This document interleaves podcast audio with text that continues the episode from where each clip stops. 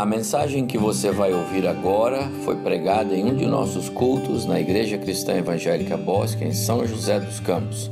Ouça atentamente e coloque em prática os ensinos bíblicos nela contidos. Esta semana eu li sobre um debate entre um cristão e um não cristão. Se você já se encontrou num embate assim com alguém que prega que todas as religiões são uma espécie de caminho para o mesmo Deus, você já ouviu perguntas ou argumentos semelhantes a um que eu vou mencionar aqui. E nesse debate, então, o opositor do cristianismo disse assim: escuta, o que é que o cristianismo tem que as outras religiões não têm?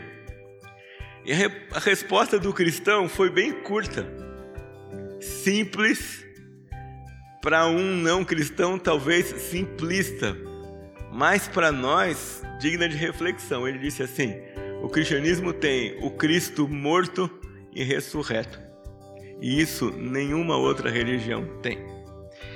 Quando você lê isso a primeira vez, parece muito óbvio, né? Poxa, cristianismo, Cristo, Jesus, é lógico que cristianismo tem Cristo. Mas quando nós vamos para a Escritura, especialmente para os expositores do Novo Testamento, nós percebemos que o centro de toda a nossa vida, o centro de todo o Evangelho, o centro não só dos cristãos, mas do universo todo, é o nosso Salvador, é Jesus Cristo. Paulo diz aos Colossenses que Deus fez convergir nele tudo diz que todos os tesouros do conhecimento estão nele. Significa então que quando um cientista cristão ou não descobre uma coisa nova, descobriu um tesouro escondido em Cristo, ainda que ele não creia ou não saiba disso. O que o cristianismo tem? O que sua fé tem que outros não têm? A nossa fé tem o Cristo que morreu e ressuscitou. E isso faz toda a diferença na maneira que nós encaramos a nossa vida com Deus e a nossa vida com Jesus. E hoje de manhã eu queria pensar com você sobre a diferença que encontrar-se com Jesus deve fazer na nossa vida. Uma vez que Jesus resolveu nos encontrar naquele dia que você entendeu o plano da salvação, sua vida não pode ser a mesma. Se você relata que conheceu Cristo vivo e ressurreto, mas você é constantemente a mesma pessoa, leva a mesma vida, nunca muda, nunca se sente incomodado com o pecado, então tem duas coisas. Ou você não entendeu bem, não ouviu direito a ordem e a exortação de Jesus para você, ou você de fato não encontrou-se com o Salvador e não ouviu o chamado que ele tem para você. Isso torna um encontro com Jesus, ou torna a pessoa de Jesus, um tanto quanto perturbadora para ambos os lados. Porque uma vez que ele me chama e eu atendo, e você não vai encontrar na Escritura nenhum chamado com tônica diferente. Ele vai dizer para você: você quer me seguir? Então tem algumas coisas. Desista de você mesmo, tome a sua cruz e siga-me. São três. Se você está à procura de resolução para o ano novo, esse texto bíblico nos dá três. Não é? é renunciar a si mesmo, tomar a, a sua cruz e seguir a Cristo. Três ordens que Jesus diz. Lucas capítulo 24, ele está falando com os discípulos e ele vai no seu discurso e diz assim: Olha, se alguém não pode deixar a si mesmo, deixar a sua vida, me colocar como prioridade, ele repete três vezes a frase: Não pode ser meu discípulo. Não é a frase não deveria ser, talvez não seja, ou há uma possibilidade de não, não, é uma frase categórica e contundente. Não pode ser meu discípulo. O encontro com o Salvador muda a vida. Eu tenho certeza que enquanto eu falo aqui, você se lembra de algumas dessas pessoas nas Escrituras. Paulo, quando encontra o Salvador a caminho de Damasco, quando Jesus aparece para ele e fala: Saulo, o que é que ele diz? Ai, que maravilha, não é? Não, ele é tomado de pavor, não é? Quem é o Senhor? O que o Senhor quer de mim? E aí a sua vida muda completamente. Assim é com Lídia, a empresária do ramo de tecelagem, em Filipos, assim é com um carcereiro desesperado e quase suicida, ah, assim é com aquela jovem adivinhadora possessa de espírito imundo, assim era com Apolo, um homem entendido e instruído nas Escrituras, que conhecia muito a Bíblia como literatura e como livro, mas não conhecia a verdade do Salvador, revelada nas páginas da Bíblia que ele tanto lia. Um encontro com Jesus tem que mudar a nossa vida. Nós não podemos continuar os mesmos, uma vez que o Senhor veio para nós e disse: Olha, eu quero que você me siga. Quando o Senhor nos encontra, há mudanças, há transformação, há diferenças marcantes na nossa vida. Hoje, quando eu era pequeno, eu sempre me lembro que as pessoas andavam mais a pé, é? A gente ia, morava mais perto das coisas. Então a gente frequentava a escola que estava no bairro, ia a pé. E ia a pé para as igrejas do bairro também. E era comum aos domingos de manhã você acordar e olhar para famílias inteiras passando pela rua e você dizia: aquelas pessoas são crentes. E como é que a gente sabia? Sim, tinha um livro preto de borda dourada embaixo do braço. Bom, era mais comum borda vermelha naquela época. Mas tinha mais uma coisa. Essas pessoas estavam sempre bem arrumadinhas, bem penteadas, com a melhor roupa que tinham, cheirosas, caminhando em direção à casa do Senhor. E sempre me lembro que saía na calçada para ir para a igreja com os meus pais, mas via toda aquela gente caminhando. Tinham duas igrejas perto da minha casa, uma bem na esquina, uma Assembleia de Deus bem na esquina, e dois quarteirões para lá, a Igreja Cristã Evangélica do Monte Castelo, onde eu depois me descobri como crente para servir ao Senhor. A mudança Havia uns vizinhos, às vezes, descrentes, que não queriam nada com nada. De repente, eles apareciam no domingo de manhã, penteados, com um livro embaixo do braço, acordando cedo, caminhando para a igreja. Havia mudanças, mudanças eram perceptíveis e claras. Eu queria ver com vocês hoje uma pessoa que encontrou-se com Jesus duas vezes. E nesses dois encontros nós percebemos nele dois tipos de mudança que uma vida com o Salvador deve causar em nós. Dois tipos de mudança que o encontro com Jesus deve provocar, deve ser inevitável que a nossa vida tome um curso diferente. E baseado na história desse homem, gostaria que nós pensássemos como anda o impacto do dia em que Jesus chamou você para ser seu discípulo. Parece que, às vezes, com o passar dos anos, nós vamos perdendo o ânimo com as mudanças, com os progressos. Mas não deveríamos. Deveríamos lembrar daquele dia em que claramente você entendeu o chamado de Jesus para você.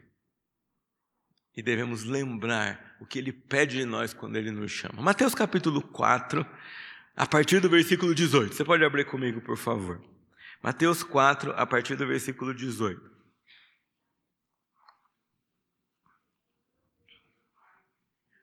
Um dos meus personagens prediletos da Bíblia é Pedro. Eu tenho estudado a carta dele nesse semestre, tenho pregado aqui na, nessa carta, mas talvez porque eu tenho um ponto de identificação com ele, né? que é querer que tudo aconteça ontem. Pedro tinha uma, um, esse ímpeto, não é? Essa pilha dentro dele. E ele me chama muita atenção. A partir do versículo 18: Caminhando junto ao mar da Galileia, Jesus viu dois irmãos. Simão, chamado Pedro, você tem que lembrar que nessa época, nessa hora, ele era Simão, ainda não era Pedro, mas o autor escreve depois, então ele é, faz uma referência para a gente se lembrar de quem ele está falando. E André. E você deve se lembrar também que quem achou primeiro, ou quem conheceu primeiro a Cristo, foi André. E mesmo que ele tenha desaparecido depois das páginas da história, ele foi o veículo que Deus usou para trazer Pedro até o Senhor Jesus. Eles lançavam redes ao mar, porque eram pescadores. Eles tinham aberto a companhia de pesca Boas Novas. E Jesus lhe disse: Venham comigo e eu os farei pescadores de gente. Então deixaram imediatamente as redes e o seguiram. Pouco mais adiante, Jesus viu outros dois irmãos, Tiago, filho de Zebedeu, e João, o irmão dele. Eles estavam no barco em companhia de seu pai, consertando as redes, e Jesus os chamou. Então eles, no mesmo instante, deixaram o barco e seu pai e seguiram a Jesus. As expressões imediatamente e no mesmo instante deve chamar sua atenção no Evangelho de Mateus, porque elas não são comuns neste Evangelho. Elas são comuns no Evangelho de Marcos. Marcos é o evangelista que escreve com pressa. Tudo dele é imediatamente, logo depois, passou, resolveu, foi imediatamente. E não podia ser diferente, porque quem contou as histórias de Jesus para Marcos foi Pedro. Pedro é o homem que sentou com Marcos e disse: Marcos, vem cá, eu quero que você escreva algumas histórias que eu vivi com Jesus, com Cristo ressurreto. Contou para ele as marcas da pressa de Pedro estão na história do Evangelho de Marcos. Mas Mateus não tem essa pressa toda. Pelo contrário, cada verdade que Mateus anuncia sobre o Messias, ele fundamenta numa profecia do Antigo Testamento. Então ele não é um escritor que tem pressa. Ele é um escritor que quer dar aos seus ouvintes, aos seus leitores, fundamento daquilo que ele escreve com base naquilo que seus leitores pensam. Mas mesmo assim, quando Jesus chama esses discípulos, ele usa essas duas expressões, que eles não titubearam ao chamado de Jesus, eles imediatamente responderam. Agora eu queria que você se colocasse no lugar de Pedro. Você é pescador. Você está acostumado a levantar cedo todos os dias e pescar. Né? Há três palavras gregas para rede. A que é usada aqui nesse texto é da rede que você é, lança e ela vai no mais profundo e pega os peixes que estão na parte mais funda. Então, eles eram pescadores experientes. E a economia daquela época era baseada em peixes salgados, né, em charque de peixe. Então, eles tinham uma atividade econômica considerável nesse momento. Se coloca no lugar de Pedro e pensa, você está todo dentro desse contexto, e de repente aparece alguém para você e fala: me siga, eu vou mudar sua vida. Vocês não vão mais pescar peixe, mas vocês vão pescar gente. Bom, tá bom. Peixe, eu estou acostumado a pescar. Peixe, eu sei como pescar. Agora aparece esse Jesus está dizendo assim para mim que eu tenho que ser é, pescador, eu vou continuar pescador, essa parte da minha vida não vai mudar, mas o que eu pesco é uma coisa completamente diferente. Eu não vou pescar mais peixe, eu vou pescar gente. E como é que se pesca gente? Imagino que num primeiro momento havia na cabeça de Pedro e de seu irmão André diversas perguntas, dúvidas, inquietações imagens. Mas a obediência deles foi maior do que a dúvida e do que as perguntas não respondidas. E isso é uma coisa importante no cristianismo. Jesus não promete que vai responder todas as suas perguntas como condição para você segui-lo. Ele só diz para você: siga-me, confie em mim porque essa é a melhor alternativa. Mesmo que você não entenda todas as coisas plenamente, mesmo que você não domine o porquê de todas as coisas, e nós temos que ser honestos, mesmo que nós não tenhamos respostas para todas as acusações intelectuais que façam contra a nossa fé, nós sabemos e nós seguimos a Jesus, porque Ele é o melhor caminho e a melhor alternativa. Tudo bem que naquela época ainda, Havia alguma figura teológica pagã de que os deuses pescavam os homens do mar das trevas. Isso não era uma figura completamente estranha para Pedro, mas ainda assim, Pedro não era Deus, era homem. E até esse momento, ele não tinha compreensão de Jesus como Deus. Daqui um pouco ele vai dizer: Tu és o Cristo, Filho do Deus vivo, o Messias, vai declarar sua fé. Mas nesse momento ele simplesmente recebeu um chamado de Jesus, que certamente ele não compreendia totalmente, que em parte preservava quem ele era, mas que ia mudar totalmente aquilo que ele fazia. O encontro com Jesus muda a maneira que nós vivemos muda nosso comportamento, muda nossas atitudes, muda o jeitão que nós fazemos as coisas. Se nós pescávamos peixe, nós vamos pescar homens. Se nós viemos confiados em nós mesmos, nós vamos passar a viver confiados em Jesus. Se nós éramos mais ásperos no falar, seremos mais mansos. Se nós éramos mais impacientes, nos tornamos mais pacientes. Se tínhamos algum vício, somos libertados dele. Se não valorizávamos tanto a família, passamos a cuidar daqueles que o Senhor nos deu é, como família. Se éramos relaxados no trabalho, passamos a ser funcionário do mês. Mesmo que você não tenha a foto na plaquinha, é, você faz como se fosse o melhor funcionário do seu trabalho. O encontro com Jesus muda a nossa vida. Eu imagino que a esposa de Pedro também tinha muitas perguntas. As esposas sempre têm bastante perguntas, não é verdade? Pedro chega em casa e fala assim: Olha, não é? Não sei o nome dela. Pode, pode colocar um nome que você imaginar. Mas olha, querida esposa, eu não vou mais pescar. Ela, o quê? E como é que a gente vai comer? E de onde vem seu salário? E o sustento? E o que a gente vai fazer? Como é que a gente vai pagar a companhia de luz de Cafarnaum? Não é? E quando vier aqui os romanos pedindo imposto, de onde é que nós vamos tirar dinheiro? Mais desesperador ainda, se Pedro chega em casa e conta para ela os sermões de Jesus, quando ele fala assim: o filho do homem não tem onde reclinar a cabeça. Ou talvez quando Pedro ouve Jesus dizer, dizer assim: por que, que vocês estão ansiosos? Olha os lírios do campo, eles têm roupa, Olha, os passarinhos têm comida. Vocês acham que vocês podem cuidar de vocês mesmos? Mas que seria uma mudança considerável? Seria. Um cineasta fez uma série sobre é, a vida de Cristo e ele pinta esse quadro. É tão impressionante o que ele imaginou que a mulher de Pedro está extremamente angustiada. E fala isso com ele. Sabe o que ele responde para ela? Eu não sei. Mas ele não responde assim, eu não sei. Ele fala, eu não sei. E sai de perto dela, né? Sabe o que acontece? É...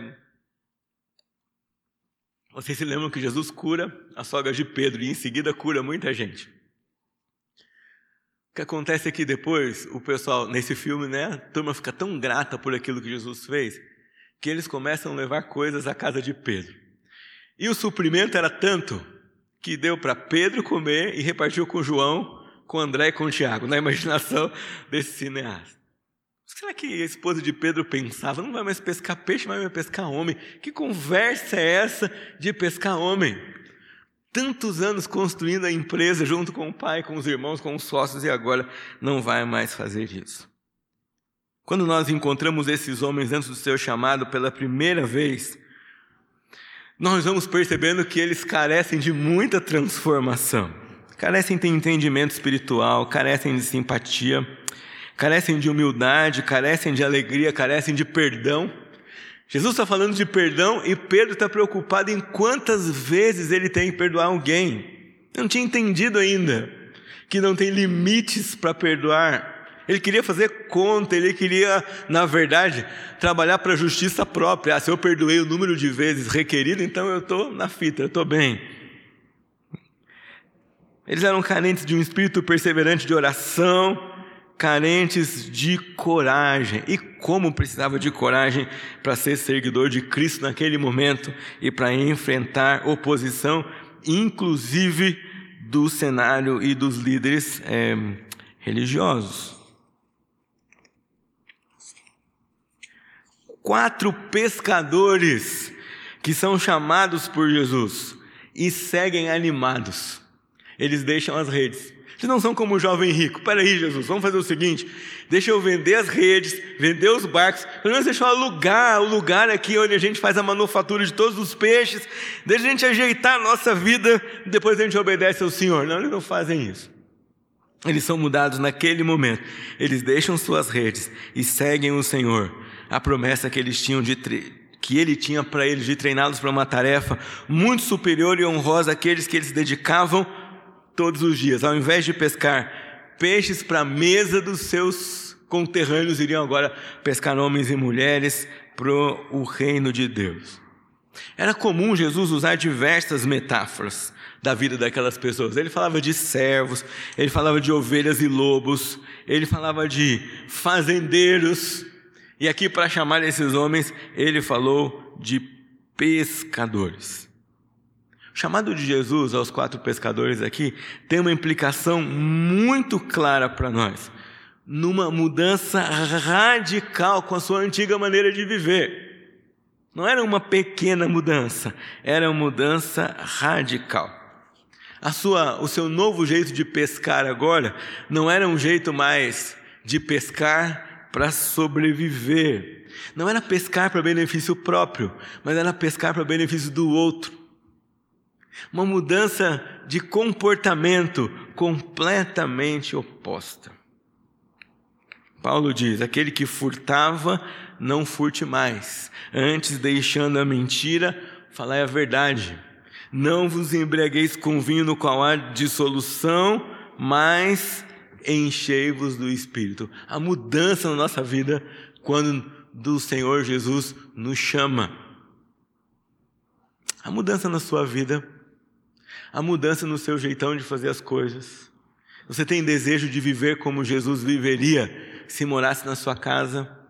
Você pensa em como Jesus faria as coisas, maneira que você conversa, maneira que você trata os outros, maneira que você gasta seu dinheiro, a maneira que você responde aos opositores do cristianismo. Uma coisa que me intriga hoje é ver tanto cristão admirado com críticas a Cristo e ao cristianismo. O cristianismo nasce debaixo de perseguição. Então, se você estiver num lugar em que ninguém questiona a sua fé, isso que é estranho. Pode ser que você não esteja expondo sua fé. Se você está numa sociedade em que ninguém se levanta contra Cristo e o cristianismo, ou é porque todo mundo se converteu, ou é porque ninguém está sendo incomodado pela mensagem do Evangelho, porque ela tem mudança radical. Você deseja mudança na sua vida? Você fica incomodado porque tem coisas para mudar? Você tem um desejo de que olhem para você e digam assim: puxa, aquele homem tem um jeitão diferente. Por que será? Aquela mulher tem um jeitão diferente, aquele jovem, aquela adolescente. Eles falam diferente, eles conversam diferente, eles tratam a gente diferente, eles têm reações diferentes. Não dá para calcular, eles não agem como nós. Quando Jesus nos chama, Ele pede de nós mudança radical no nosso comportamento, no jeitão que nós fazemos as coisas. Em todos os lugares onde vamos. Mas não só isso. Jesus tem outra conversa com Pedro, e agora eu quero que você abra comigo, lá em Mateus, ainda no capítulo 16. Essa conversa é um pouco comprida, vocês conhecem bem. Jesus reúne os discípulos e diz assim: está todo mundo falando de mim. Vocês veem que essa história de falarem de Jesus é antiga. E ele pergunta: quem estão dizendo que eu sou? Há uns dizem que o Senhor é João Batista, outros dizem que é Elias, outros dizem que é Jeremias, ou qualquer um dos profetas. Vocês percebem a confusão disso daqui? Dessa lista aqui, não é? Só Elias não tinha morrido. Então, teoricamente, só Elias podia aparecer aqui de volta sem uma, alguma coisa inusitada, sem ressurreição ou sem qualquer outro tipo de doutrina. A controvérsia nessa época sobre Jesus. mesmo dentro do povo de Deus, levantaram diversas hipóteses do ponto de vista doutrinário completamente equivocadas de quem era o Cristo, ou de quem era aquela figura, aquela personagem. A Jesus volta e diz assim: vocês dizem que eu sou quem? E a gente tem a confissão de Pedro: o Senhor é o Cristo, o Filho do Deus vivo. O Senhor é o Messias esperado. O Senhor é Deus. E aí Jesus vai falar com Pedro sobre uma grande transformação. Não só no seu comportamento, não só nas suas atividades, mas na sua identidade. Vai dizer para ele é, assim, versículo 17: Bem-aventurado é você, Simão Barjonas, porque não foi carne e sangue que revelaram isso a você, mas meu Pai que está no céu. Também eu lhe digo que você é Pedro. Agora não é mais Simão, você é Pedro. Vejam só, Pedro parece no grego tanto quanto na nossa língua parece com pedra. E os, os leitores ouviram aqui porque não existia essa palavra, é, é, pedra já é masculino, não é? Então é como se fosse mais ou menos assim: Pedro seria a palavra pedra, e agora Jesus nomeia o seu discípulo de Pedro, né? Se a palavra em português fosse pedras, Jesus chama agora o discípulo de pedra. Ele vai dizer: Olha, bem-aventurado é você, eu, perdão, também agora eu lhe digo que você é Pedro, e sobre esta pedra edificarei a minha igreja, e as portas do inferno não prevalecerão contra ela. Uma radical mudança de identidade. Não era mais um homem comum, filho de Jonas, Bar Jonas, filho de Jonas, mas agora era rocha tudo bem que esse é um versículo bastante controvertido em termos de interpretação. Mas Pedro entendeu que ele não era rocha angular. Pedro entendeu que ele não era a rocha fundamental. Mas talvez ele tenha entendido que, como cristão, ele deveria ser rocha. Porque o cristianismo exige mudança radical de identidade inclusive na coragem e na firmeza para ser quem Cristo quer que nós sejamos. O cristianismo muda a maneira como nós nos vemos e como nós vemos o mundo todo. Esse homem que era pescador de peixe passou a ser pescador de homens, era um homem comum, agora vai ser a pedra que sob Jesus, a rocha angular, vai começar a igreja de Jesus. Pedro não era o fundamento, mas era o primeiro que ia levar pedrada por causa de Cristo. Pedrada no sentido figurado, de ser perseguido, ah, de sofrer por causa de Jesus. Você percebe que Pedro entendeu bem isso quando você lê a carta que ele diz que ele escreve. Capítulo 4 ele diz assim: Não estranhem quando aparecer no meio de vocês fogo ardente destinado a provar a vossa fé. É isso que vai acontecer. É por isso que nós cristãos somos pedra. Na sua carta, no capítulo 2, versículos 4 e 5, ele diz assim: Chegando-vos para ele, a pedra que vive, Jesus, rejeitada sim pelos homens mas para com Deus eleita e preciosa, também vós mesmos, como pedras que vivem, sois edificados casa espiritual para ser de sacerdócio santo, a fim de oferecer de sacrifícios agradáveis a Deus por intermédio de Jesus. Nesse, nessa segunda conversa, nesse segundo encontro com Jesus, Pedro tem um chamado para repensar a sua identidade. Agora, era pedra não para edificar uma coisa para si mesmo, mas para edificar sobre a pedra que é Cristo algo que glorificava Deus. Não para trazer glória ou proteção ou benefício para si próprio, mas para, como parte do edifício, ser edificado casa espiritual para mostrar as grandezas do Senhor por meio de Jesus Cristo. Há uma mudança radical na sua identidade. E nós não podemos deixar, amados irmãos, que o dia a dia tire de nós o privilégio de enxergarmos quem nós somos em Cristo Jesus. Quem nós somos como resultado do nosso encontro com Jesus? Quem nós podemos ser como resultado da mudança radical que o seu Espírito promove em nós por meio do sacrifício do seu Filho e da ressurreição do nosso Salvador. Nós não somos mais desamparados, nós não somos mais escravos do pecado, nós não somos mais condenados a viver no mesmo velho estilo de vida, nós não somos mais pessoas que não podem mudar ou não podem amar os outros como a si mesmos. Nós não somos mais egoístas. Nós temos liberdade para sermos pedra colocada e edificada por Deus para ser sacerdócio santo, separado, puro, oferecendo ao Senhor sacrifícios espirituais e agradáveis por meio de Jesus Cristo. Quais mudanças o Senhor Jesus promoveu e promove na sua identidade. Aquele que era ladrão, agora é honesto. Aquele que era infiel, agora é fiel. O mentiroso passa a ser verdadeiro.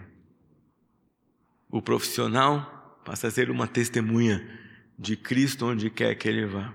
Jesus muda a nossa vida. É fato que o cristianismo traz conforto é fato que o cristianismo traz alegria, consolo, como lemos no Salmo no começo do nosso culto.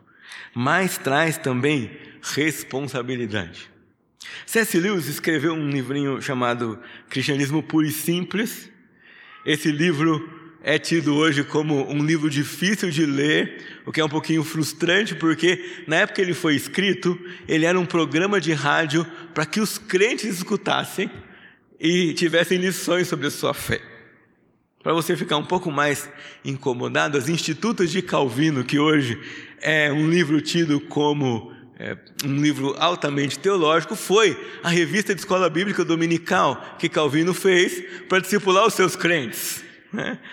A C.S. Lewis, então, faz os programas de rádio, grava esses programas de rádio, transmite esses programas de rádio que hoje estão em forma é, de livro para nós. E ele diz assim em um desses capítulos: Deus é o nosso único alento, mas é também o terror supremo, a coisa de que mais necessitamos e aquela da qual mais desejamos fugir. Por isso que o encontro com Ele não pode deixar que sejamos os mesmos. O cristianismo diz às pessoas que devem se arrepender e lhes promete perdão. Por isso, ele não tem nada a dizer, até onde sei, aquelas pessoas que acham que não têm do que se arrepender e que não sentem que precisam de perdão. Aquele que é transformado por Jesus sempre vê que precisa dele, que precisa mudar, que precisa continuar sendo mais pedra, que precisa abandonar cada vez mais o barco da própria vida para seguir no barco e no caminho de Jesus de pescar homens. É claro que concordo que a religião cristã é no longo prazo algo que confere um consolo inexprimível, mas ela não começa pelo consolo, mas sim com a consternação que tem escrito, e não adianta nada tentar obter esse consolo sem antes passar por tal desalento e consternação. Sem transformação, não vamos experimentar a plenitude da alegria que o Evangelho promete para nós. Se você sair em busca da verdade, poderá encontrar consolo no final. Se sair em busca de consolo, não alcançará nem o consolo, nem a verdade. Apenas conversa mole e ilusões para começo de conversa, os quais acabarão no desespero. A maioria de nós já superou a euforia anterior à guerra no que diz respeito à política internacional. Está na hora de fazermos o mesmo com a religião. O encontro com Jesus muda a nossa vida, inquieta a nossa alma. E depois que nós experimentamos transformações, Ele nos dá consolo e alegria que qualquer outra coisa não podem conferir a nós.